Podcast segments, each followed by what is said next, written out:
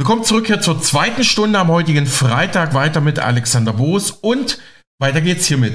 Wir hatten ja erst gestern gehört die aktuellen Debatten rund um ein mögliches Verbot durch die deutsche Politik der Kryptowährung Bitcoin. Das war ein Beitrag von Marc Friedrich und deshalb präsentieren wir Ihnen jetzt dieses spannende Bitcoin-Hintergrundinterview von ihm. Kann man die Kryptowährung Bitcoin auch philosophisch betrachten? Ja, durchaus. Auch Geld- und Finanzfragen sind für Philosophen spannend. Das sagt der Bitcoin-interessierte Literaturkritiker Ioma Mangold jetzt im Gespräch mit Mega-Radio-Partner und Finanzexperte Marc Friedrich. Mangold gehörte zur Jury des Deutschen Buchpreises 2007 sowie mehrfach des Ingeborg Bachmann Preises und ist Jurymitglied der Literaturbestenliste des SWR. In der Nachfolge der bekannten Literaturkritikerin Elke Heidenreich moderierte er gemeinsam mit Amelie Fried von 2009 bis 2010 die ZDF-Literatursendung Die Vorleser. Seit 2023 gehört er der Jury des Traktatus-Preises für philosophische Essayistik an. Mensch, Mythos, Bitcoin. Jetzt spricht Marc Friedrich mit Literaturkritiker und Buchautor Ioma Mangold und gemeinsam tauchen beide ab in die Tiefen der Bitcoin-Erkenntnisreise und philosophieren über Geld, Geschichte und Gesellschaft. Ein spannender Austausch mit Tiefgang. Anlass ist das neue Buch von Ioma Mangold, Die orangene Pille. Das Buch ist im DTV Verlag erschienen und mittlerweile ein Spiegel-Bestseller. Im März 2023 veröffentlichte Mangold sein Buch über die Kryptowährung Bitcoin und seine intensive Beschäftigung mit der digitalen Währung, mit deren Anhängern und ihren politischen und gesellschaftlichen Möglichkeiten als alternatives Währungssystem der Zukunft. Da die Hintergrundfarbe im Logo von Bitcoin die Farbe Orange ist, spielt Mangold in seinem Buchtitel auf die zwei Pillen an, zwischen denen der Held Neo im Film Matrix wählen muss. Denn in diesem bekannten Science-Fiction-Film muss sich ja der Held, gespielt von Keanu Reeves, entscheiden, ob er die blaue oder die rote Pille schluckt.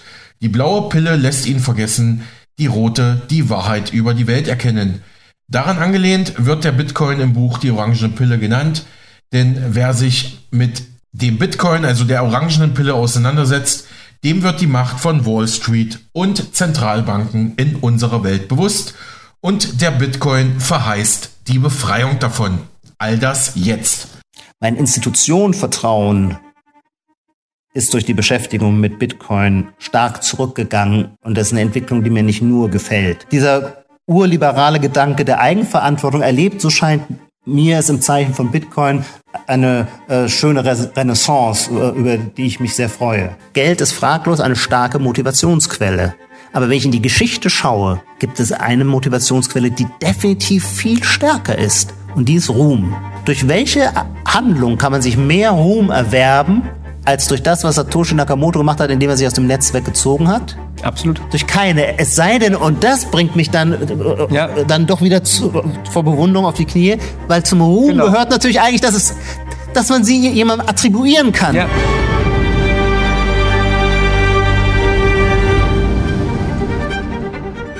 Herzlich willkommen zu einer neuen, extrem spannenden Folge Marc spricht mit, heute Ichoma Mangold. Hallo, Herr Mangold.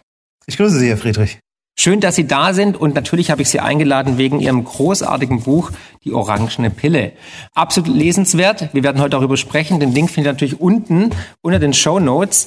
Wie sind Sie darauf gekommen, ein Buch über Bitcoin zu schreiben? Das hat mich äh, selber am meisten überrascht, weil ich eigentlich von Haus aus keine Affinität zu technologischen Sachen habe. Ähm, ich habe allerdings immer schon so ein äh, hobbyhaftes Interesse an Geldfragen gehabt, auch an der Börse.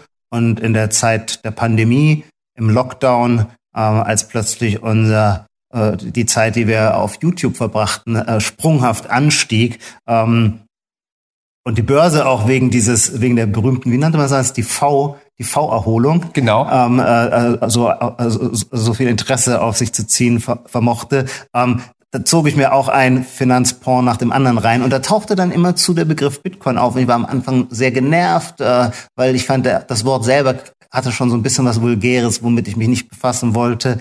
Ähm, und dann stellte ich natürlich irgendwann fest, äh, dass ich aber meinen eigenen Maßstäben nicht gerecht werde, wenn ich etwas nur äh, wegen des ästhetischen Klanges ablehne, ohne von der Sache irgendwas zu verstehen. Und dann dachte ich mir, vielleicht, wenn jetzt alle darüber reden, musst du doch irgendwie mal versuchen, es genauer zu begreifen. Aber der Punkt, dass dann ein tatsächliches, ähm, eine tatsächliche Neugier, eine intellektuelle Neugier entstand, war eigentlich, als mir klar wurde, äh, äh, äh was technologisch da geleistet wird, nämlich dass es erstmalig möglich ist, im digitalen Raum ähm, Knappheit sicherzustellen. An sich im Rückblick würde ich denken, eine ziemlich offensichtliche, äh, äh, äh, sehr offensichtlicher Umstand, nämlich dass das Internet eine Kopiermaschine ist. Das ist mhm. seine Stärke, das ist seine Leistungskraft. Internet als ein Medium des Wissens äh, will genau das. Wissen soll kopiert werden, je mehr es sich vervielfältigt umso produktiver ist es. Ähm, das gilt aber natürlich nicht beim Geld. Wenn wir das Geld vervielfältigen, vermindern wir seinen Wert. Und das war eben, wie ich dann später gelernt habe, schon lange ein Problem, eine Herausforderung in Kreisen, die sich mit diesen Fragen beschäftigen. Wie ist es denn möglich, ein genuin digitales Geld zu entwerfen? Und das heißt übersetzt, ist es möglich, äh, digital Knappheit abzusichern? Und ähm, die, die Antwort, die bekanntermaßen, Ihre Zuhörer werden das äh, wissen, äh, die Satoshi Nakamoto dann vorgeschlagen hat, 2008, 2009, ähm, löst ein altes Problem ähm, der Informatik, man nennt es das Problem der byzantinischen Generäle, also wie ist ein belastbarer Konsens ähm, in verteilten Netzwerken äh, möglich. So, indem ich das so erzähle, wird schon klar, das, was mich faszinierte, war dann tatsächlich eher etwas, wofür ich von Haus aus vielleicht prädestiniert bin, nämlich eine philosophische Frage. Es ist natürlich mir schon klar, die, äh, die erste Adresse in der Wissenschaft für Knappheitsfragen ist natürlich die Ökonomie. Trotzdem die Frage, was eigentlich Knappheit heißt und ist sie etwas, was man tatsächlich technologisch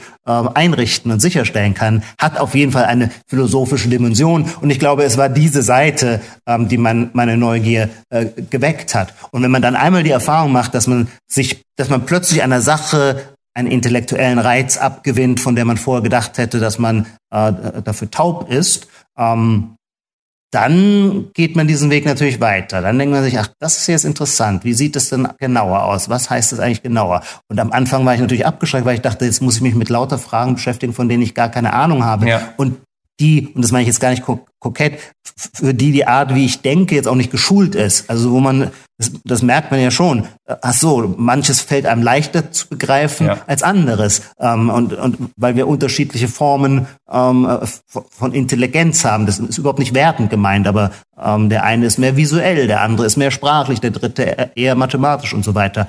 Und meine Sorge war, dass das, was mein Grips hergibt, tendenziell eher auf der sprachlichen Seite, aber nicht auf der mathematischen ist. Und nun ist natürlich alles, was mit Kryptographie zu tun hat, irgendwie vom Haus aus auch etwas Mathematisches. Ähm, und dann passierte mit mir aber das, was eben so mit vielen passiert. Äh, denn nur die wenigsten äh, äh, Leute, die von Bitcoin fasziniert sind, sind von Haus aus Kryptografen oder sind von Haus aus Exakt. Mathematiker. Viele sind vielleicht schon Informatiker, aber mittlerweile äh, ist vermutlich sehr viel mehr Ökonomen dabei. Kurzum, die gehen alle, haben alle diesen mühsel mühseligen We Weg zu gehen. Die müssen alle nochmal so von Grund auf ähm, sich was raufpacken. Ich hatte kürzlich ich nenne immer gerne Quellen, aber äh, äh, jetzt bin ich mir gar nicht sicher. Ach doch, das war Fiat äh, Bitcoin Rock'n'Roll. Ähm, äh, der Alexander Bechtel hatte da, ich hoffe, ich gebe die richtige Quelle an, doch hatte da mit einem sind Direktoren, glaube ich, das Direktorium der Schweizer Nationalbank. Mhm. Und da gibt es auch einen Direktor, der sehr fasziniert von Bitcoin ist. Und der war so fasziniert, dass er sich ein Sabbatical genommen hat, um im Privatstudium Kryptographie zu knacken, ja. ähm, zu begreifen, zu verstehen. Ähm, und ähm, meine These über den Erfolg von Bitcoin lautet ja, Bitcoin ist nicht einfach nur deswegen Erfolg, weil es als Geld so gut funktioniert, sondern es ist deswegen Erfolg, weil es als Gegenstand ähm, äh, der intellektuellen Herausforderung so gut ja. funktioniert. Die Leute bleiben da dran, weil sie es so faszinierend finden, es verstehen zu wollen. Und wenn man etwas wirklich verstehen will, ist man ja mit einem anderen Engagement dabei, als wenn man nur mit etwas Geld verdienen will. Exakt. Und da kann ich aus eigener Erfahrung ähm, äh, äh, genug erzählen. Wie jeder Mensch will ich auch sehr oft einfach nur mit irgendwas Geld verdienen und stelle fest, es ist wahnsinnig schwierig. Und warum ist es so schwierig? Naja, man holt sich Rat, Sie sind in, auch in dieser, in, in, diesem, in dieser Branche unterwegs, man holt sich Rat äh, was eine, ein sinnvolles, äh, eine sinnvolle Investitionsstrategie ist. Und dann stellt man fest, obwohl man das alles weiß, welche Fehler auf einen lauern und welche Fehler man nicht begehen soll, dass man sie doch begeht. Und warum? Naja, weil die Befassung mit der Sache dann eben doch so oberflächlich ist, dass einem das fehlt, was man braucht, nämlich aus Überzeugung in einer Sache drin zu sein.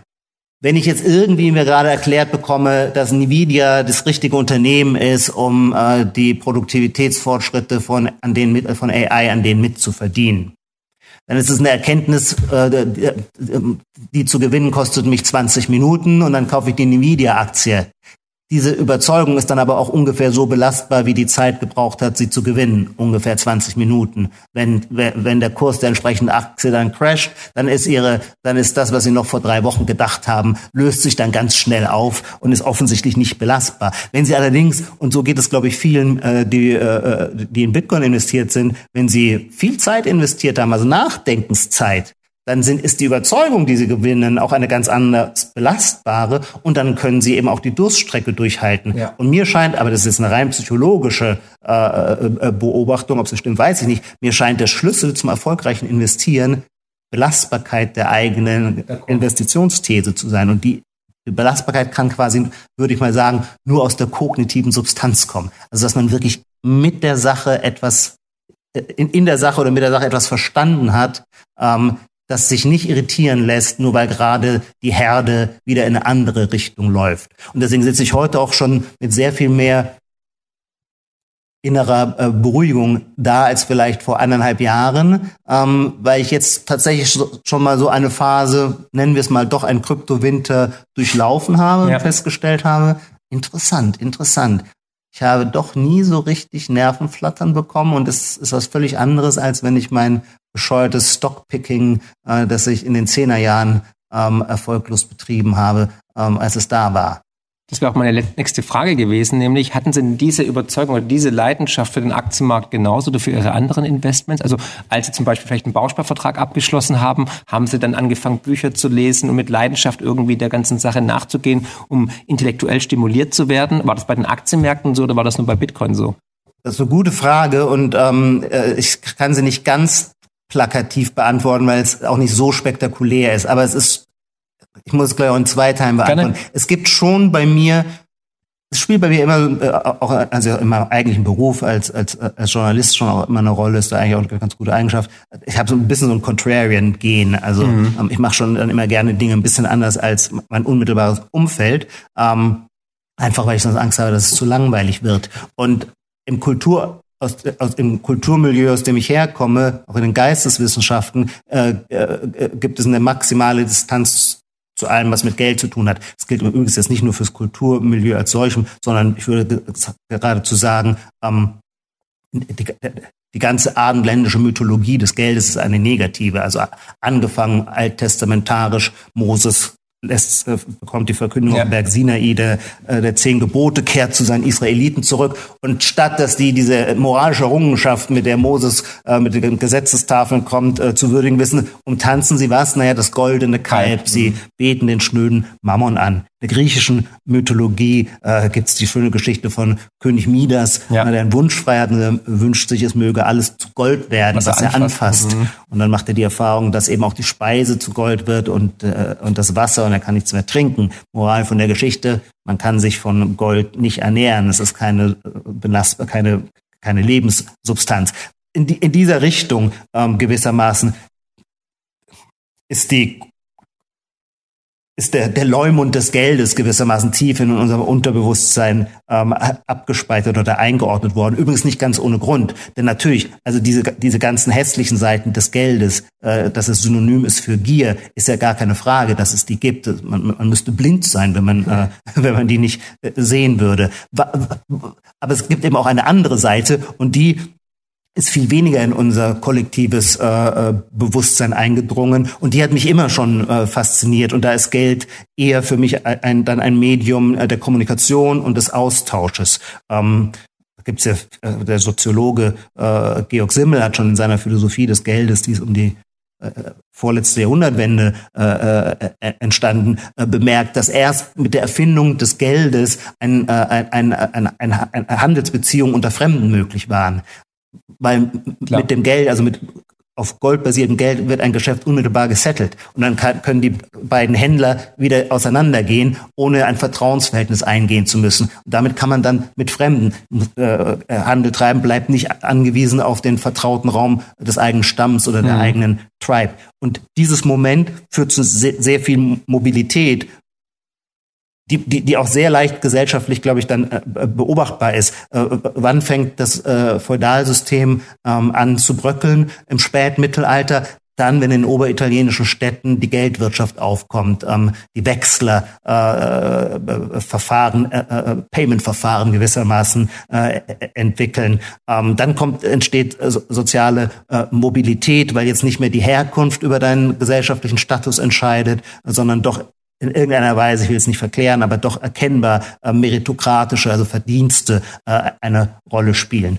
Und diese Seite im Geld, das Geld quasi nicht mit der oligarchischen Monopolisierung von Reichtümern, die finde ich viel typischer im Feudalsystem verkörpert ist, sondern im Geld ein, ein, ein, ein Medium der Mobilität, der Dynamik und der mhm. Veränderung zu sehen, ähm, die ist unterbelichtet. Übrigens interessanterweise auch unter Linken unterbelichtet, obwohl Karl Marx natürlich der Erste war, der sie erkannte. Ja. Äh, Marx schreibt natürlich davon, dass im Kapitalismus alles Ständische und Stehende verdampft. Also er diese dynamische, disruptive Kraft ähm, die Liberale oder Libertäre äh, äh, am Kapitalismus rühmen, die hat Karl Marx auch gesehen und hat sie auch gar nicht abgewertet. Er wollte sie dann nur quasi fruchtbar machen durch Vergesellschaftung ähm, für, für einen einheitlichen Staatskörper. Das ist aber eine, andere Frage. Ähm, kurzum, was ich sagen will,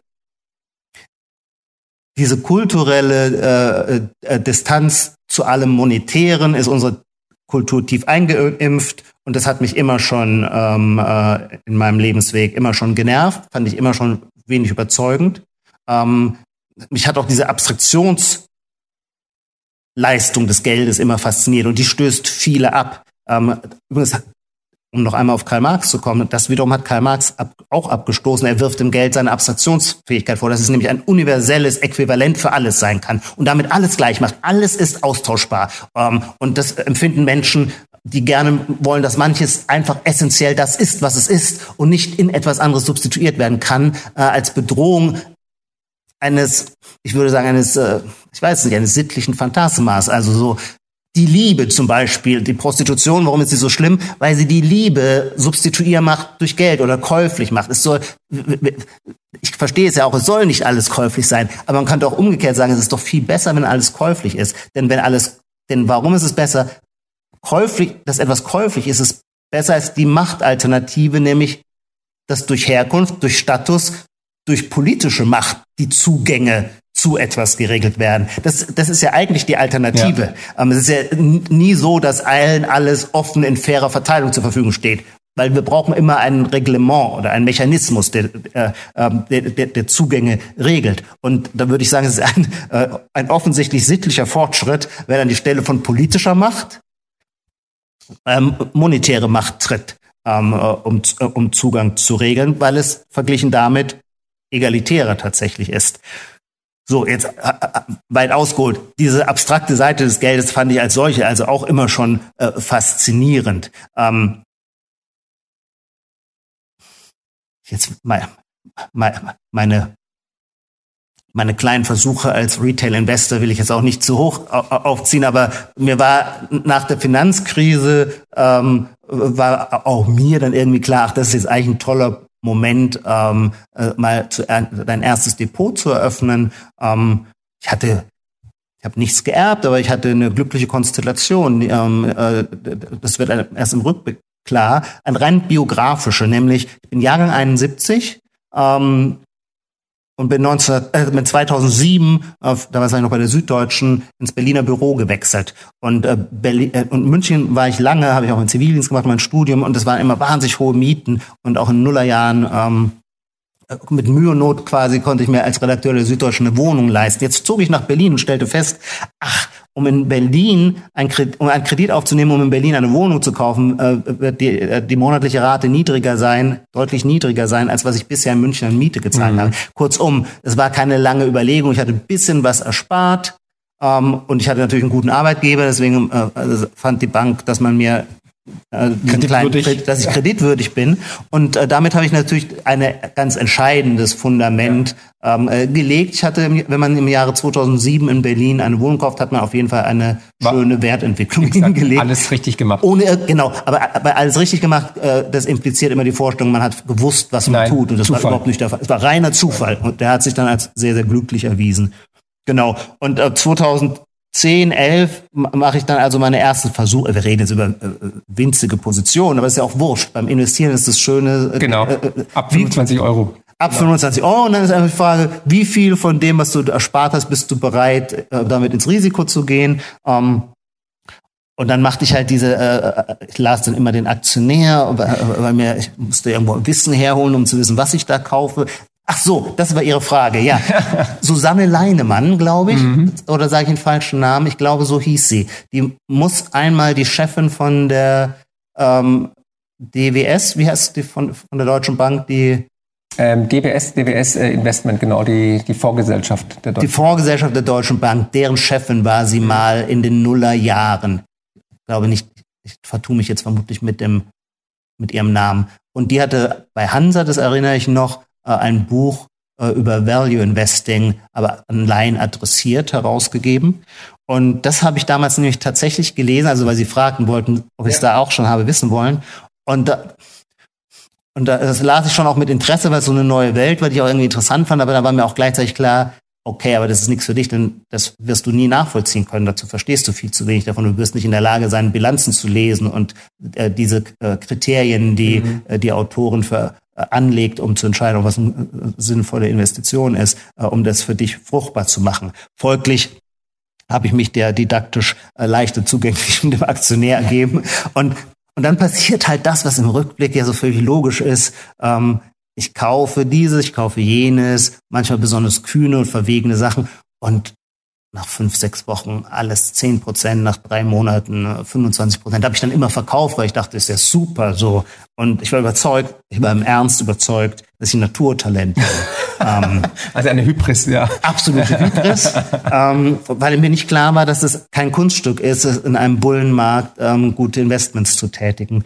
Und ähm, und während man aber noch das Gefühl hat, dass es sich überall nur so vermehrt, hat man in Wahrheit schon einige Positionen, wo das nicht der Fall ist. Die nimmt man aber nicht so richtig wahr, weil sie die Laune. Man ignoriert sie. Die ignoriert man. Ja. Und wenn die immer stärker werden, schaut man irgendwann auch gar nicht mehr ins Depot, weil ja, man sich genau. Also alles, ist, das ist. Man lügt sich selber an. Man lügt sich selber an. Das wird einem in jedem Buch dazu auch gesagt. Und genau trotzdem macht man es genau so. Ähm, und dann habe ich mich natürlich richtig, im Nachhinein finde ich es herrlich. Wo falle ich drauf rein?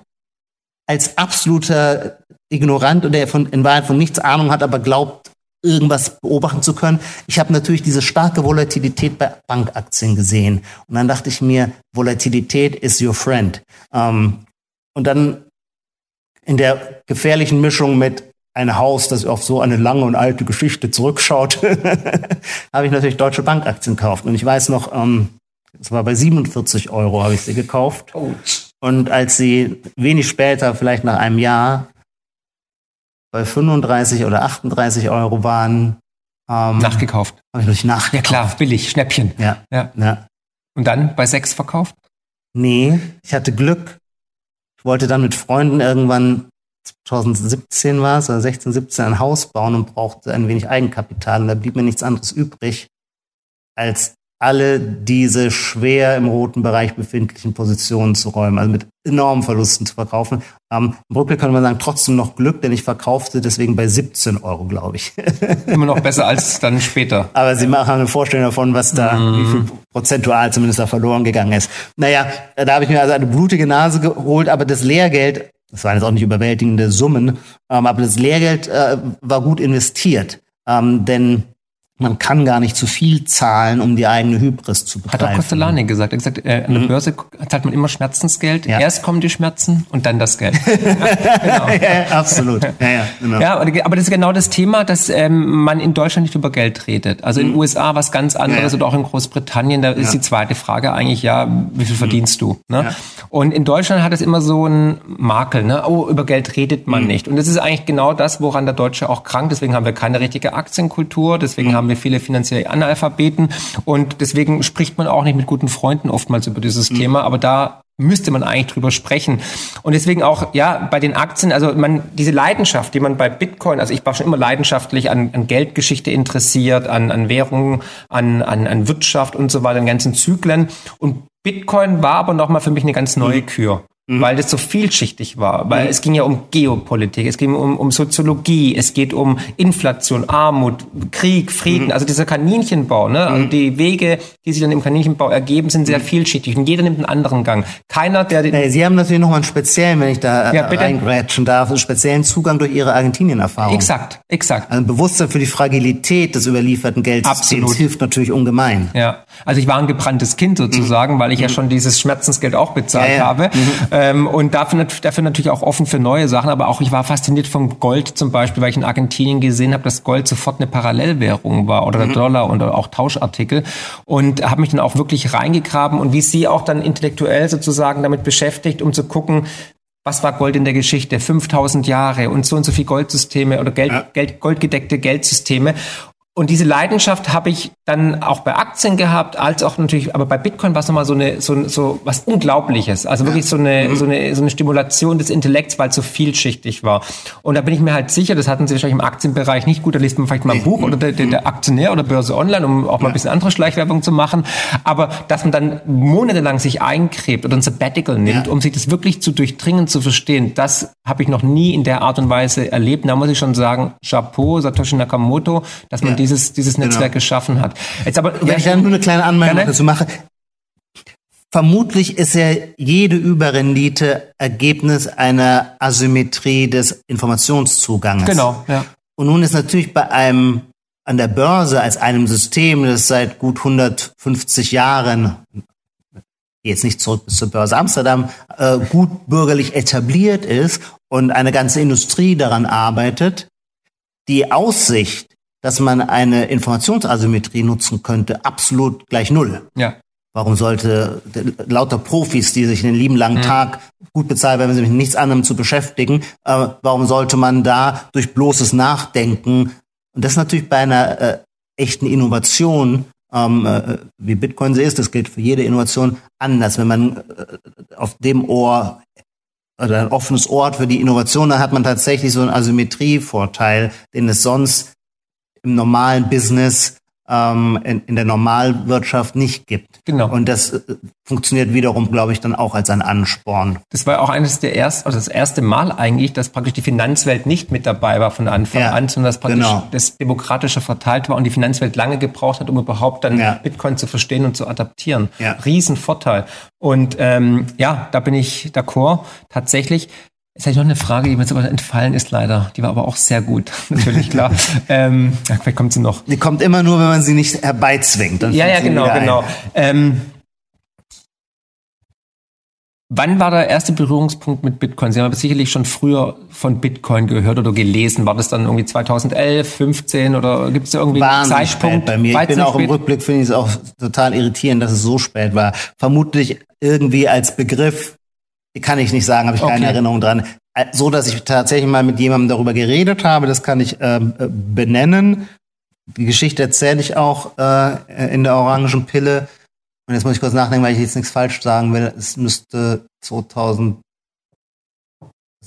oder 17 gewesen sein. Also auf der auf dem auf dem Höhepunkt des damaligen Bullenmarktes, wo es überall Nachrichten war, wo jeder Taxifahrer irgendwie Genau. äh, ein Shitcoin oder ein Altcoin äh, wusste, Genau. wo man beraten wurde von der Friseurin und so weiter. Genau, das war die Zeit, die war crazy, wo auch in der Tagesschau dann Berichte kamen. Ja, und da saß ich äh, mittags zum Lunch mit einem äh, Kollegen von mir, ähm, den ich immer sehr schätze, weil der so eine rundum so eine 360-Grad-Neugier hatte. Und er erzählte mir davon, dass er äh, Kryptowährung gekauft habe und Bitcoin gekauft habe. Ich, erklär mir das mal. Und dann erklärte er es und das fand ich irgendwie, irgendwie fand ich es damals schon irgendwie interessant, aber vielleicht auch eher nur, weil ich es so cool fand. Wir waren so zwei Feuilletonisten, dass zwei Feuilletonisten jetzt Trendy. Kryptowährung Ja. reden, so, ja. Und, ähm, und ich weiß noch, er hatte auch, ähm, er hatte Bitcoin, er hatte Ethereum und ähm, er hatte Ripple.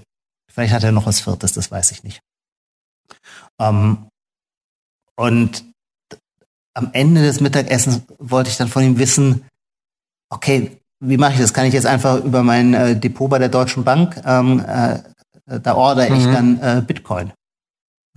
Lacht er und sagt, nee, nee, das ist nicht Teil dieses Systems. Nee, nee, ähm, das, so läuft es nicht. Ich meine, ja, wie, äh, wie komme ich denn dann an Bitcoin? Ich würde das gerne mal so ein bisschen Spielgeld da einsetzen. Und dann ähm, meint er, naja, da, da gibt es sogenannte Exchanges im Internet und äh, an die musst du dann Geld überweisen und dann kannst du Da also vorbei. hat's halt total vorbei. Ich so, irgendwas im Internet, ähm, wo ich keine Geschäftsadresse mit Gerichtsstandort Deutschland habe, wo ich nicht anklopfen kann und sagen kann, wo, wo ist mein Geld? Nee, das fand ich, das war für mich so fern, so fern und fremd. Sag ich, nee, darauf lasse ich mich nicht ein. Auch weil ich wusste, ich bin so unfähig im Umgang mit Computern. Äh, Also, dass ich etwas, und ich muss sagen, diese Erfahrung, die habe ich nur mühselig überwunden und als eine Sorge oder als schwitzige Hände gewissermaßen ähm,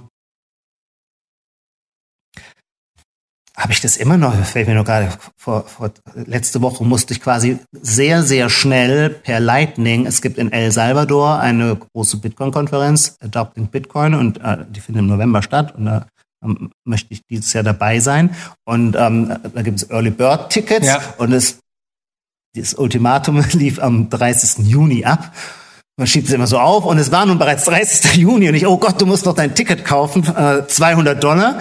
So, und dann dachte ich, naja, eine Bitcoin-Konferenz kann man bestimmt mit Bitcoin bezahlen, aber wenn da steht 200 Dollar, wird man auch mit 200 Dollar zahlen können. Dem war allerdings nicht so. Nein, man kann natürlich nur mit Lightning bezahlen. Und es ist natürlich so, selbst wenn man sich wahnsinnig viel mit Bitcoin beschäftigt hat, man hat deswegen keineswegs sehr viel Praxis mit Zahlungsakten, weil ein Hodler Hoddelt. hoddelt. Ja, der zahlt nicht damit. Der, Der zahlt nicht genau. damit. Und dann hatte ich auch noch das Pech, dass meine, meine Lightning-App äh, war die Blue Wallet, die am 30. April aber geschlossen worden ist. Mit großer Ankündigung Mhm. Ja, ja. und Vorwarnung und so weiter. Nichts Schlimmes dabei, aber ich musste jetzt also eine neue, An einem Tag. an einem Tag, ich musste diese neue Wallet und ich musste da dann auch erstmal ja das Geld hin, also die Bitcoin von der Ja. Hardware Wallet. von der Hardware-Wallet auf die, auf die Lightning-App äh, äh, bringen. Ähm, und ich war am Abend bereits mit meiner Freundin verabredet und die Zeit, äh, äh, also unter Stress, unter Zeitdruck, unter Stress musste ich diese Sachen. Und äh, ich war Alles verloren. Nee, es, äh, ich war da, es, es, war, es passierten ständig, ich dachte, ich hätte alles verloren. Am Ende hat es dann alles auch, am Klappt. Ende klappt es halt dann immer. Ja, das, ja, aber man denkt zwischendrin so, der Wahnsinn, das kann nicht sein, das kann nicht sein, was tust du hier? Ähm, und dann dachte ich auch, das kann nicht sein, dass du jetzt, ich wollte dann auf einen Schuss äh, 300 Dollar äh, auf die App, Ja. aber dann dachte ich, nein, warum, und dann habe ich das nicht gemacht, dann habe ich mich sofort geärgert, weil ich dachte, also man wartet ja, bis dann diese Blöcke endlich und es dann ankommt auf der Leitung. Und so, warum hast du es nicht erstmal einfach mit, Mit 10 Cent. mit 10 Cent gemacht? genau. so, Ja, ja, warum ja. muss es gleich 300 Dollar sein? So. ja, aber es funktioniert doch. Aber es hat funktioniert Ja. und ich will sagen, aber das sind natürlich einfach, ähm, ja, das, das braucht Erfahrung, das braucht Gewöhnung. Das, äh, ähm, äh, also die, die, diese Erfahrungen sind so wichtig, wenn man über äh, äh, Bitcoin-Adoption spricht, man muss sich einfach klar machen, das ist für jeden eine irre Herausforderung. Ja. Und wenn jemand nicht wie wir mit einem mit einer intellektuellen Faszination kommt, ist die Wahrscheinlichkeit, dass er sich diesem. Nervenstress unterzieht, sehr, sehr gering. Da müssen die Eintrittshürden auf jeden Fall noch Ja. geringer werden, um eine Massenadaption voranzubringen und das auch verständlich rüberzubringen, weil momentan Ja. ist halt für Bitcoin für 99 Prozent da draußen noch völliges Ja. ein Fremdwort und auch vermintes Gebiet, weil man hört ja, nur, man hört viel Negatives, die Reputation ist nicht die beste und die meisten, gut, die Jugendlichen, die können natürlich mit TikTok umgehen, mit ihrem Smartphone, aber halt Generation, denke ich mal, so ab äh, 80er Jahre wird schon oder unter Genau, 80er Jahre, ja. so 70er Jahre zum Genau. Beispiel, da ist man schon dann wieder in so einem Graubereich. Ja. Was ich faszinierend finde, ist auf jeden Fall, viele kommen ja in dieses Bitcoin-Space rein oder, oder haben den Kontakt, den Erstkontakt zu Bitcoin, weil man natürlich Gewinne machen möchte. Wie jetzt Ihr Kollege, ähm, der Kollege von, mit dem Sie essen waren. Ja. Ähm, Viele kommen rein wegen Rendite, wegen Investment, schnelles Geld verdienen, geht ja nur aufwärts und so weiter aber viele bleiben dann auch hängen wegen der Philosophie. Und ich merke es ja auch selber bei mir. Also ich habe jetzt, ich bin seit 2013 dabei, habe viele Bärenmärkte mitbekommen, 80, mhm. 90 Prozent. Oftmals wurde Bitcoin totgesagt. Wir kennen mhm. diese äh, typischen Aussagen. Ne? Jetzt ist Bitcoin am Ende, jetzt mhm. wird's verboten, jetzt ist es tot, jetzt wird's nie wieder sich erholen. Und es kommt immer wieder. Und ich merke auch, wie man da eine gewisse Gelassenheit bekommt, wie man einfach sagt, ja, das passt schon. Und im Gegenteil ja. sogar äh, antizyklisch versucht, dann diese Zeit zu nutzen, um vielleicht seine Stacks also mehr aufzubauen, antizyklisch zu kaufen. Ja. Also also die, die Nervosität, die ich dann bei irgendwelchen Börsenkrisen habe, habe ich bei Bitcoin eigentlich de facto nie gehabt, weil ich es wirklich auch verstanden habe, weil ich wirklich den Kaninchenbau runtergegangen bin und gemerkt habe, wow, Bitcoin löst so viele Probleme, hat eine unglaubliche Faszination und ist wirklich die Lösung für einiges. Und das hat schon einen gewissen Beruhigungsaspekt, dass man nicht sofort unruhig wird, weil es halt keine Tech-Aktie ist, die morgen über die Wupper gehen kann.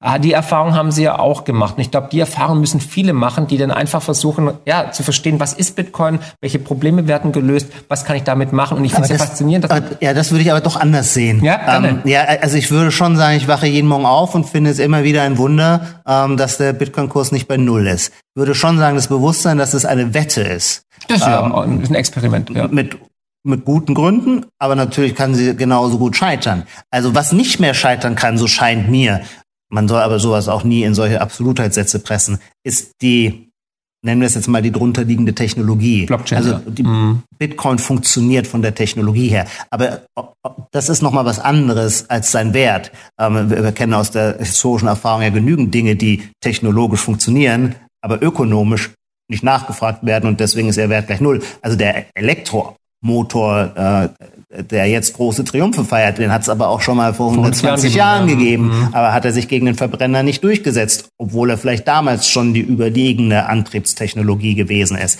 Also dass man, dass etwas funktioniert oder etwas gut ist, sichert in der nicht Evolution der. Dinge nicht das Überleben. Mhm. Ähm, und ich finde es schon ungeheuer beruhigend zu wissen, dass man bei Bitcoin auf eine Technologie baut, die seit 15 Jahren belastet worden ist und funktioniert hat und nicht gehackt worden ist. Sie ist aber gleichwohl, das ist ja auch das Schöne daran, das ist auch das, was Bitcoiner dann gerne dieses Moment der Graswurzelbewegung nennen. Also sie ist nur ein Angebot ähm, auf dem Markt der Möglichkeiten. Ähm, und äh, die Menschen können sich sehr gut auch dagegen entscheiden. Im Moment ist es eine Minorität, die sich dafür entscheidet, Absolut. aber es ist zumindest auch eine wachsende. Aber worauf es mir nur ankommt, ist zu sagen, man soll immer genau wissen, mit welchen Risiken man unterwegs ist. Und es gibt überhaupt nichts auf dieser Welt, mit dem man eine Rendite gewinnen könnte, ohne ein Risiko. Und deswegen gibt es selbstverständlich auch bei Bitcoin das Risiko, äh, dass der Kurs auf Null zusammenfällt. Vielleicht, auch wenn da weiß ich, da werden jetzt Bitcoin total laut aufschlagen, vielleicht, weil eine andere digitale Währung kommt, die doch noch erfolgreicher ist, wie gesagt, ich würde nicht so viel Geld in Bitcoin investieren, wenn ich damit rechnen würde. Aber ich kann es, es ist nicht denkunmöglich. Ich kann es nicht möglich. a priori ausschließen. Ja, ja, ja. ja, Also über diese, die, über diese äh, äh, Imponderabilien, wie man etwas vornehm sagen könnte, äh, äh, sollte man, äh, sollte sich jeder, der sich mit äh, Bitcoin befasst, schon auch immer äh, äh, bewusst sein. Also meine, meine Art, ehrlich gesagt, meine Art ich habe zwei völlig unterschiedliche Ebenen des äh, äh, Orange Pillens. Das eine ist durch ein Buch die intellektuelle Faszination mhm. äh, äh, Leuten näher zu bringen. Die andere ist gegen, ist eine ganz andere Bewegung. Da sage ich allen, die mich fragen, sei dir, mach es nur, mach es lieber nicht. Es sei denn, du bist bereit dazu, dass du äh, morgen 90 Prozent weniger äh, äh, äh deine äh, Investition 90 Prozent weniger wert ist. Es sei denn, äh, du bist bereit dazu, dass du deine Seed Phrase verlierst oder dass du so. Also das finde ich dann viel wichtiger beim Orange Pillen, den Leuten auch zu sagen, die Risiken und die Risiken Gefahren. und was da mhm. auf sie zukommt. So, mhm. ja, mhm. weil ich habe das auch wahnsinnig ungern. Ich merke gerade jetzt, ähm, das Buch rausgekommen ist, das war für mich auch eine schöne Erfahrung. Ich werde da jetzt keine Namen nennen, aber einige Journalisten, die mich äh, dazu interviewt haben, haben dann im Nachgang nach der Lektüre tatsächlich ihre ersten Bitcoin gekauft und erzählen mir das jetzt natürlich mhm. freudestrahlend. Naja, habe ich halt Glück gehabt. Die haben mich halt im Februar und im März interviewt. Im Bärenmarkt. ja.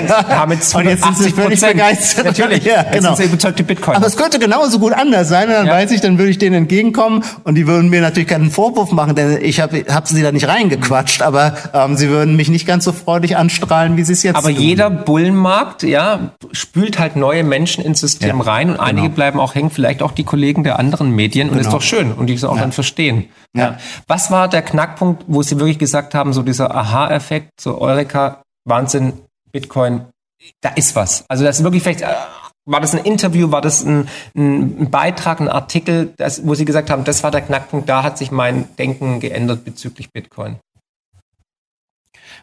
Es war so ein wahnsinnig rasanter Prozess. Ich weiß, aber es, also ich, ich weiß noch genau, was es bei mir war, aber was war es bei Ihnen? Also wir können noch glaube, zwei, ich- drei Beispiele nennen. Also es ist nicht das einzelne Datum, sondern bei mir, vielleicht würde ich es so sagen, mir war klar, dass, dass ich eher in der Lage bin, abzuschätzen, ob jemand blöd rum, leer rumredet oder durch Nachdenken ein gutes Argument macht, Mhm. als abzuschätzen, ob Bitcoin ein zukunftsträchtiges, gutes Geld ist. Und als ich feststellte, durch Hören von Podcasts, durch Lesen von Artikeln, dass da ungeheuer viele Menschen weltweit in diesem Space unterwegs sind und ihre Kognitionsleistung gewissermaßen da einbringen. Und mir klar war, da, auch wenn ich nicht alles verstehe, was sie sagen, traue ich mir zu, festzustellen, dass es substanziell ist, dass es kluge Menschen sind. Dann habe ich mir gesagt, also eine Sache, die so viele kluge Menschen, die aus völlig unterschiedlichen Richtungen kommen, das ist ja auch nochmal ein enormer. Plausibilitätshinweis. Ja.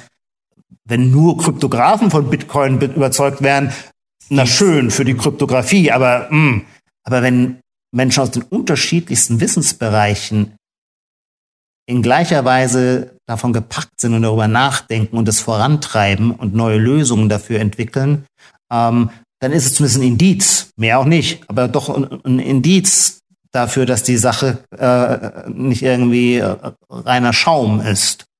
Und, ähm, und, und dieses, dieses Vertrauen braucht man, damit man dann so wahnsinnig viel Zeit investiert, um Bitcoin zu verstehen. Wenn Sie das Gefühl haben, vielleicht sind das alles nur Quacksalber, die Ja. davon schwärmen, Scams, ja. dann, ähm, dann, dann sind Sie auch nicht bereit, so viel Lebenszeit zu, und ich habe halt teilweise täglich, ja, Sie werden das selber Ja. kennen, dann ist man, ich habe mindestens jeden Tag drei Stunden mich mit Bitcoin auseinandergesetzt und an schönen Tagen waren es sechs Stunden. Mhm. Und das tun sie natürlich nicht, äh, wenn sie es, äh, wenn sie das Gefühl haben, äh, was ist das? Heiße Luft. Heiße Luft, so, mhm. genau. Und dann beginnt man immer mehr zu verstehen. Und der Punkt, wo dann so eine, irgendwann so eine innere Überzeugung oder Ruhe, Überzeugung ist nicht das richtige Wort, sondern eine innere Ruhe eintritt, hat, glaube ich, eher was damit zu tun, dass man die ganzen, wie es im Bitcoin-Space immer so schön heißt, die ganzen, am Anfang denkt man, tolle Sache, aber es gibt so und so viele Angriffsvektoren. Ähm, und ich weiß, am Anfang meine größte Sorge war, okay, es funktioniert, aber die Staaten werden es verbieten. Und irgendwann, das ging dann doch relativ schnell, so nach einem Jahr war das gar keine Sorge mehr. Und dann, äh, als mir das dann zuerst mal auffiel, dass ich über das staatliche Verbot gar nicht mehr nachdenke, dachte ich, ach so, ach interessant. Ah ja, das heißt, du hast jetzt die Funktionsweise von Bitcoin in einer weiteren so verstanden, dass dir klar ist, dass der Angriffsvektor durch Staaten äh, so aussichtslos ist, ähm, dass es dich jetzt nicht mehr nicht mehr um den Schlaf bringt. Und äh, in dieser Weise, glaube ich, vollziehen sich dann so bestimmte Aha-Momente oder äh, Verstehensprozesse. Ja. Es gibt aber ganz sicher auch noch viele, die, ähm, die, die vielleicht auch noch gar nicht abgeschlossen sind oder wo ich auch gar nicht weiß, ob es eine endgültige Antwort gibt. Also die, die feste Überzeugung, ähm, dass ein deflationäres Geld besser ist als ein inflationäres Geld, das ist ja quasi kurz so DNA ähm, äh, von Bitcoinern, die finde ich absolut interessant und, äh, und weil sie dem herrschenden volkswirtschaftlichen Paradigma widerspricht, finde ich es auch total toll, dass darüber nachgedacht wird. Ob sie stimmt, weiß ich deswegen aber noch lange nicht. Das wird sich auch nicht durch, äh, glaube ich, ist meine Prognose, nicht durch äh, theoretischen Gelehrtenstreit entscheiden lassen. Empirisch aber schon fast bewiesen. Naja, was heißt empirisch? Dann können Sie ja alle nur Geldsysteme historisch argumentieren. Ja, historisch, ja, das stimmt. Und, aber also, ähm, äh, bis jetzt sind ja alle Geldsysteme immer in der Inflation gestorben, nie in der Deflation. Das Mhm. wäre jetzt noch ein Novum. Aber klar, natürlich ist es nicht, äh, ja, empirisch ist es nicht, aber wirtschaftshistorisch ist es bewiesen. Ich würde nicht das Wort bewiesen, sondern es gibt starke Plausibilitäten und ich weiß auch, auf welche Epoche wir am liebsten ab, äh, referenzieren, wenn wir darüber reden, nämlich Zeit der industriellen Revolution, vor allem nach 1870, so bis zum Ersten Weltkrieg, die Zeit des klassischen Goldstandards, die natürlich in der Tat Elektrifizierung, Bau des Eisenbahnnetzes, eine hochproduktive, ähm, innovative ähm, äh, Epoche war. Wir lassen den Gründercrash weg. 1870 jetzt mal weg.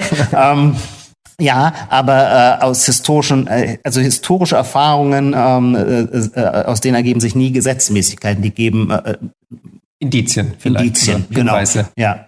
Ähm, ich selber, das ist nur eine Temperamentsfrage, deswegen würde ich nicht sowas wie kein Beweis. Ich selber finde es halt, ich glaube tatsächlich, dass wir immer so stark pfadabhängig sind in allem. Das heißt, bestimmte Paradigmen, gerade in der Wissenschaft, äh, äh etablieren sich, erweisen eine enorme äh, Leistungskraft und dann äh, petrifizieren sie. Und dann ist es wahnsinnig schwer, äh, aus diesem äh, äh Paradigma wieder herauszubrechen. Es gibt den großen Wissenschaftsphilosophen Thomas Kuhn, der hat in den 50er, 60er Jahren äh, über Paradigmenwechsel in der Wissenschaft nachgedacht. Und das sind entscheidende Momente. Wir kennen die berühmten Einstein, die kopernikanische Wende oder die, wenn die Newtonsche Physik durch die Einsteinsche Physik abgelöst wird. Diese Paradigmenwechsel, da kracht es im Gebälk. Und äh, die Normalwissenschaft muss immer, macht erstmal weiter im Normal, äh, äh in der äh, in der im überlieferten Paradigma. Ähm, es ist aber jetzt umgekehrt nicht so, dass jede, jeder Angriff aufs Paradigma automatisch im Recht und die Zukunft auf seiner Seite hat, sondern Survivor Bias, ähm, die ganzen Angriffe auf das Paradigma, die sich nicht durchsetzen, die also fehlgeleitet war, über die reden wir nur nicht mehr. Also insofern ist es nicht so leicht, äh, man kann sich nicht so sicher sein, ob man immer auf das Pferd der Zukunft setzt. Gleichwohl ist auch mein, aber da rede ich jetzt wirklich als Laie und darauf sollte keiner irgendwas geben, äh, finde ich es jedenfalls sehr schön, dass die äh, klassische Volkswirtschaftslehre ähm, mit ihrem äh, Inflationsglaubenssatz ähm, jetzt in dieser Weise herausgefordert wird. Und ähm, als Philosoph würde ich schon sagen, es ist ja vollkommen offensichtlich bei solchen Symmetriefragen, dass man sie immer also Inflation und Deflation sind derart symmetrisch, ähm, dass es natürlich eine reine kontingente Sache mhm. ist, für welche Seite man sich entscheidet. Und es könnte, ich glaube, Jeff Booth hat diesen Gedanken ähm, ähm, in seinem Buch äh, äh, Der Preis des Geldes. Des Geldes oder Price of Tomorrow auf Englisch, glaube ich, ähm, äh, dass, dass für eine bestimmte für einen bestimmten Stand der industriellen Entwicklung ein inflationäres System sehr gut ist und diese diese Epoche aber jetzt möglicherweise auch zu Ende geht mit ja. der Digitalisierung und dann ein deflationäres äh, äh, Grundparadigma äh, äh, den, den, den neuen Produktivitätsmöglichkeiten viel mehr entspricht. Also, aber ich will nur sagen, äh, da, ich glaube, daran unterscheide ich mich dann vielleicht auch von vielen äh, Bitcoinern. Ähm, äh, mich hat Bitcoin überhaupt erst bewusst zur österreichischen Schule gebracht. Aber die österreichische Schule habe ich seither gierig aufgesogen und ihr Kernsatz ist für mich immer die Nicht-Prognostizierbarkeit von Zukunft, die Zukunftsoffenheit. Ähm, ich würde sagen, jeder Liberale, das geht auch schon zurück auf den großen, ähm, auch eher Wissenschaftsphilosoph äh, Karl Popper, großer Liberaler, die offene Gesellschaft und ihre Feinde, ähm, ähm, der Totalitarismus im 20. Jahrhundert, ob in Form der Sowjetunion oder des Dritten Reiches, waren ja immer solche Gesellschaftsmodelle, die wussten, was das Ziel der Geschichte ist. Und deswegen sich berechtigt sahen, alle Mittel einzusetzen, um diese Zukunft herbeizuführen. Und die liberale Antwort lautet, weil wir die Zukunft nicht kennen und nie kennen können, äh, sollten nie solche totalitären Maßnahmen greifen. Und ähm, das heißt, es ist immer eine Ablehnung von Geschichtsphilosophie. Ähm, und äh, im, im Kern meiner liberalen Überzeugung ist diese Ablehnung von Geschichtsphilosophie sehr, sehr stark. Und deswegen wehre ich mich auch immer, wenn ich im Bitcoin-Space das Gefühl habe, hier wird Geschichtsphilosophie betrieben. Mhm. Hyper-Bitcoinization, ich finde es schön, das mal zu durchdenken und als Spiel. Ich will auch gar nicht sagen, vielleicht haben wir, vielleicht läuft es auch so lang, aber das ist für mich trotzdem Geschichtsphilosophie. Und deswegen mit Vorsicht zu genießen. Und ähm, ich nenne das in meinem Buch Bitcoin-Minimalismus. Unter Bitcoin-Minimalismus verstehe ich, dass ich versuche, die Aussagen über die zukünftigen Konsequenzen und Folgen von Bitcoin möglichst minimal zu definieren, weil ich aus Erfahrung weiß, dass in der Dynamik der Geschichte ständig was völlig anderes rauskommt, als wir eben noch dachten. Und ich glaube schon, dass äh, Bitcoin ein tolles Element in der Transformation unserer Gesellschaft ist. Aber wenn es ein, ein, starkes Element ist, dann wird es auch ein unberechenbares sein. Und es wäre zum ersten Mal, dass etwas, was neu auftaucht, dann genau vorherbestimmbar sein Weg geht. Nee, glaube ich nicht so. Mhm. Ja. ja, es wird auf jeden Fall eine weitere spannende Reise sein, was Bitcoin machen wird. Hatten Sie denn schon also haben Sie das Geldsystem schon verstanden vor Bitcoin? Also wie Geld in die Welt kommt, wie unser Nein. Kreditgeldsystem? Okay. Und ähm, als Sie es dann kennengelernt haben durch die österreichische Schule oder durch diesen Geldschöpfungsprozess, also das Fiat-Geldsystem, waren Sie da schockiert oder waren Sie empört oder äh, beleidigt oder? Weil die, das, die, die, die Allgemeinheit denkt ja tatsächlich, das Geld, was ich bei der Bank einzahle, ne, ich gebe 5000 mhm. Euro an die, an die mhm. Deutsche Bank und dann mhm. kommt Herr Mangold, will 5000 Euro für eine Immobilie in Berlin und dann nehmen die mein Geld und geben es ihm, ich bekomme Zinsen dafür. Also es war ja der Grundgedanke. Und jetzt sehen wir auf einmal, dass das Geldsystem ganz anders funktioniert. Was war da Ihr Gedanke? Ah. Betrug! Halte den Dieb!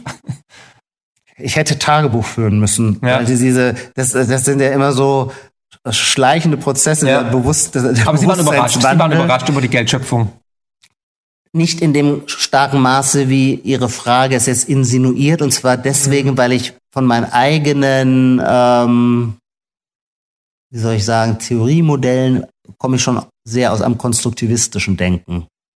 Also dass äh, im Grunde alle modernen Gesellschaftssysteme konstruiert sind. Ähm, da bin ich so ein Niklas Luhmann-Schüler. Ähm, das ist mir immer schon ein vertrauter Gedanke oder entspricht auch meiner ähm, äh, Intuition. Insofern, dass unser Geldsystem selber auch etwas Konstruiertes ist, das hätte ich bestimmt angenommen. Ähm, der Punkt, der mir aber äh, bestimmt nie, vorher nicht klar war, dass wir dieses Geldschöpfungsprivileg äh, bei den Geschäftsbanken haben und dass es deswegen zu dieser merkwürdigen Zusammenarbeit Partner in Crime äh, zwischen Zentralbanken und Geschäftsbanken kommt das war für mich ein absolutes, ein absoluter Augenöffner. Mhm.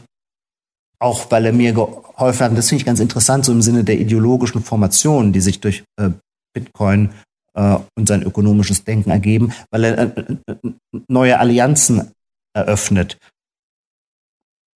Die linksliberale Reaktion auf die Finanzkrise war ja zu sagen, Seht ihr, der Kapitalismus hat versagt. Wir müssen das Kapital, die Banken an die Kandare nehmen. Der Staat muss wieder stark werden. Wir dürfen nicht äh, ihn immer mehr entmachten, sondern er muss wieder stärker werden und äh, muss die Kräfte, die ja. ungeheuren Kräfte der Kapitalmärkte bändigen.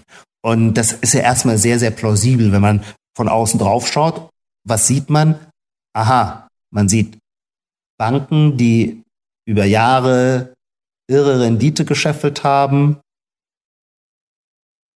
Und im Moment, wo sie in die Krise rutschen, dürfen sie nicht pleite gehen, sondern werden jetzt mal im allgemeinen Sinne von Staatsknete, kann man auch mal aufschlüsseln, wie die sich dann zusammensetzt, äh, rausgehauen. Dass da die erste Reaktion ist, hey, Genau, haltet den Dieb, in dem Fall haltet die Wall Street Banker. Das leuchtet sehr ein. Aber ich glaube, es zeichnet ein völlig falsches Bild der tatsächlichen Vorgänge. Und das ist mir tatsächlich jetzt erst in der Beschäftigung, die Bitcoin angeregt hat, äh, immer klarer äh, geworden. Ähm,